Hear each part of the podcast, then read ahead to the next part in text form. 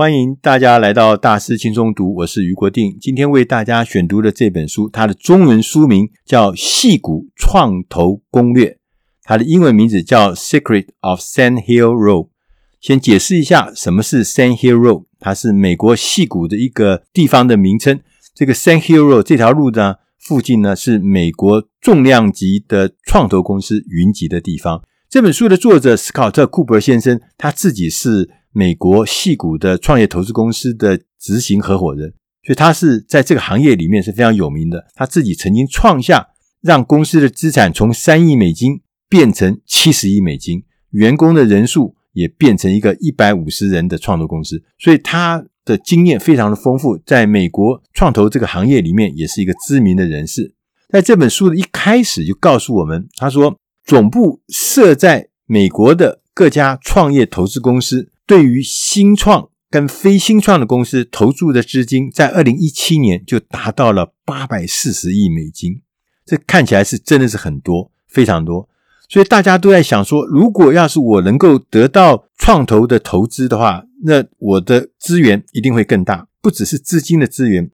创投公司还有很多其他的资源，譬如人脉的资源、这个产业链接的资源，或者是一些经验上的资源，或者是公司治理上的资源。所以，因为资源很多，所以大家都很希望能够获得创业投资资金的青睐。但是，我们在跟创业投资公司打交道之前，你必须要先了解他们的运作，他们公司到底怎么在想事情，他们的价值观跟工作的标准是什么。在这本书里面，他告诉我们有五个事情是非常重要的，你必须要知道创业投资公司他们运作的方式，你必须要知道公司设立的决策，你必须要知道创业投资融资的流程，你必须要知道如何遵循合约的限制，你必须要知道投资报酬率的回流计划是什么。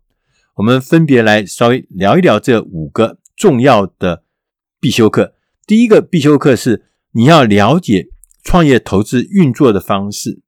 要人家来投资你的时候呢，你必须要先了解创业投资公司是如何做决策的。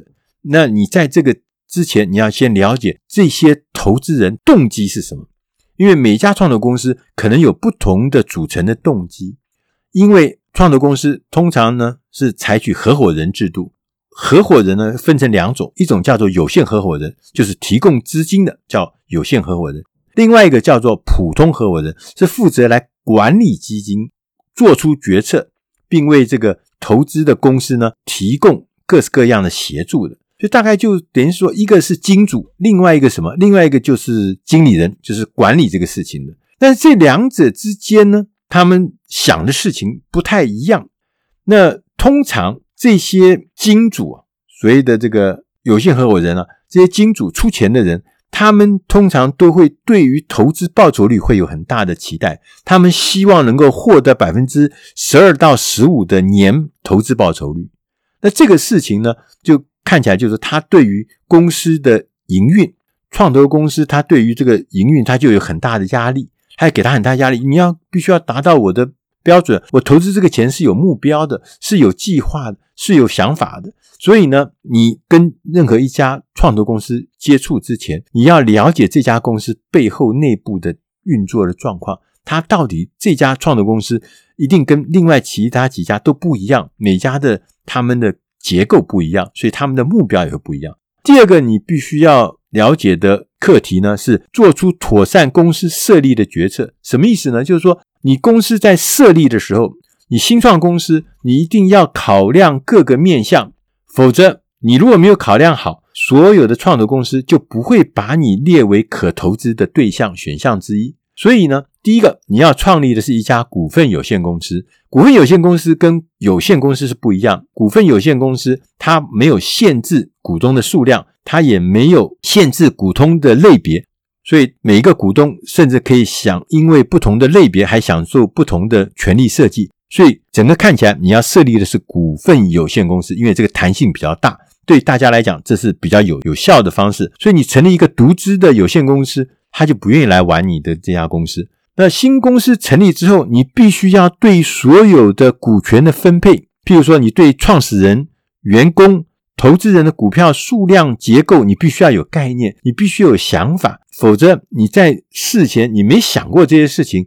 到以后公司已经大了，公司要 IPO 要要公开募资的时候，公开上市的时候，你才来想这个结构的时候，那个时候可能已经没办法了。所以你在创业之时，你就必须要寻找你的律师，寻找你的税务专家，寻找你公司治理的专家来了解，在公司设立之前，你必须要健全的想好这公司的结构跟体制是什么。第三个课题是了解创投融资的流程。他说我们在跟任何一家创投在接洽之前，你一定要先设定好自己的目标，需要多少的钱，这额度是多大，以及你为什么需要这个创投进来，它的理由是什么，它的功能是什么。而且他特别提醒我们，你千万不要是认为我只要尽量的募到更多更多的资金就是一件好事，它不一定的。因为创投它是有它基本的规则。第一个，他说他在想，我要投资你这家公司。从开始投资跟结束，他第一个就要想的是市场规模。他说：“你的业务呢，如果说是很有意思的、很有创意的，但是呢，如果你这个市场的规模或是机会是不足以建立一家独立自主而且规模够大的公司的时候，这些创投业者对你是没兴趣的。所以你必须要先慎选这个事情。第二个呢，他说要了解创投公司。”他也知道，他所有的投资呢，他不是全部都会全垒打，他分成三种，一种叫做百分之五十的，叫做减损，就是说可能会投资血本无归的；另外有百分之二十到三十呢，是就是说大概可以拿回 double 双倍的这个报酬，大概就这样子。所以这个叫做安打。另外一个是他们最期望的，就是希望能找到一个全垒打的机会。什么叫全垒打的呢？就是他投入的资金可以得到十倍甚至一百倍巨大的回收。那这个只占他的投资里面的百分之十到二十，但是他只要几个全垒打就够了。所以你必须要让你的创投公司来了解你自己的公司，你的新创公司是有潜力可以变成全垒打项目的。所以你必须要告诉他们，你的市场规模够，你的团队够强，而且你的团队不但够强，而且是最适合眼前这个机会的团队。第三个是你的产品计划。你为什么你的产品很厉害？你的产品比现有的市场上已经有的其他选项有可以提高十倍的功能吗？可以便宜十倍吗？就是你必须要告诉人家，你的产品事实上确实是有它独到的厉害的地方。第四个，你还要告诉大家你是怎么进入市场的策略，你是如何能够获得顾客。因为创投公司很希望，也很在意你的规模，你的公司的商业模式是否可以。获得一批有力量而且可以让公司获利的成熟的顾客，他们也想知道你是有没有建立自己的销售的团队、销售的组织、销售的系统，并且从中间可以获得利益。同时，他也很在乎你下一期的融资计划。他说：“我要知道我这次投资你，你可以达到什么样？你可以用这些资金达到什么样的里程碑？”但是他也很在乎下一次、未来几轮。有哪些人会愿意投入？哪些资金的供应者对你们有兴趣？如果只孤零零只有我一个人有兴趣，他会害怕，所以他也很在乎你是不是能够吸引更多的人进来。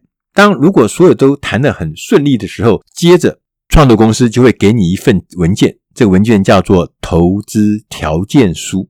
这个投资条件书总归起来有两个主题，这上面呢，第一个就是投资的经济面。第二个事情呢，就是你从现在开始要如何治理公司的规则，都会在投资条件书上面讲清楚。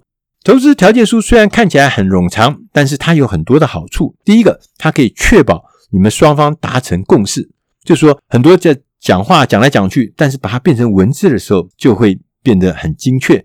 而且我们的文字就是我们双方的共识。那这个条件呢，你如果接受，它就会让。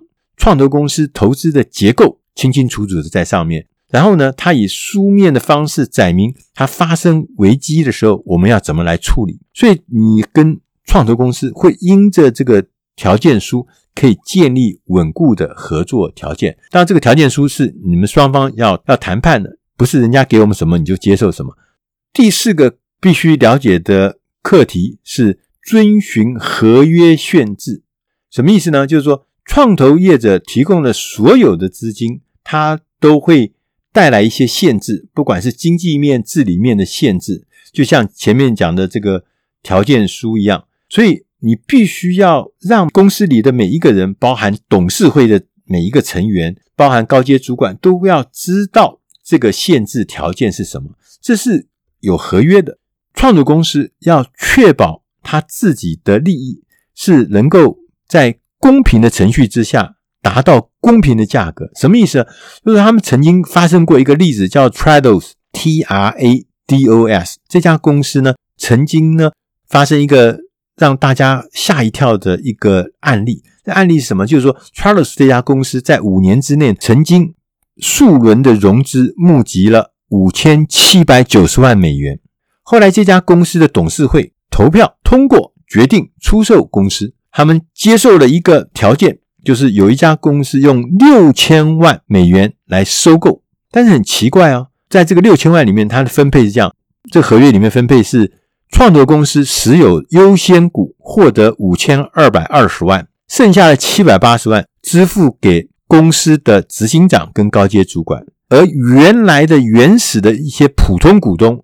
所得是零，所得是零，你真的会吓一跳。所以像这样的事情是非常不符合公平程序的，也没有公开公平的价格。所以呢，创投公司是很害怕，所以千万不一定不可以碰到这样的情况的产生。你不能够让在你的合约里面有很多的伏笔，会让所有的创投会很害怕，这中间会有地雷，最后他会血本无归。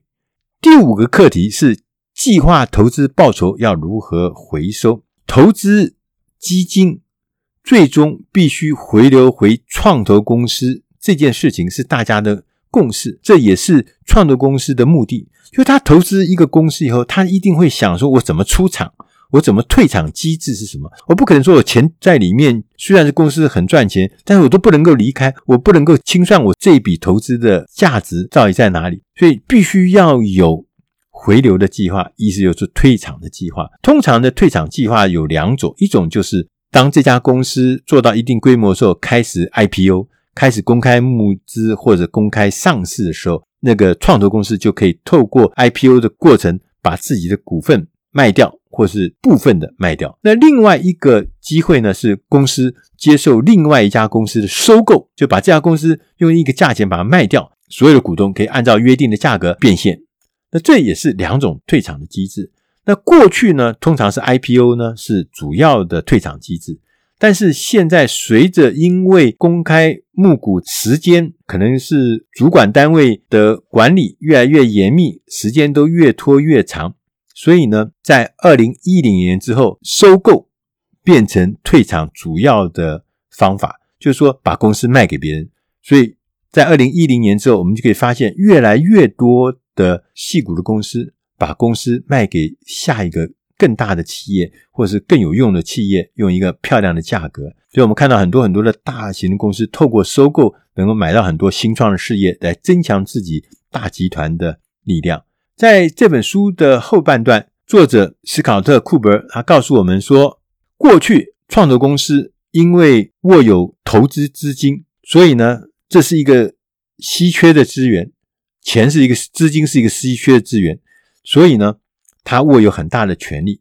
但是现在呢，情况不一样了，因为很多的非创投的公司，他也可以提供资金给新创的公司，他也可以做投资的行为。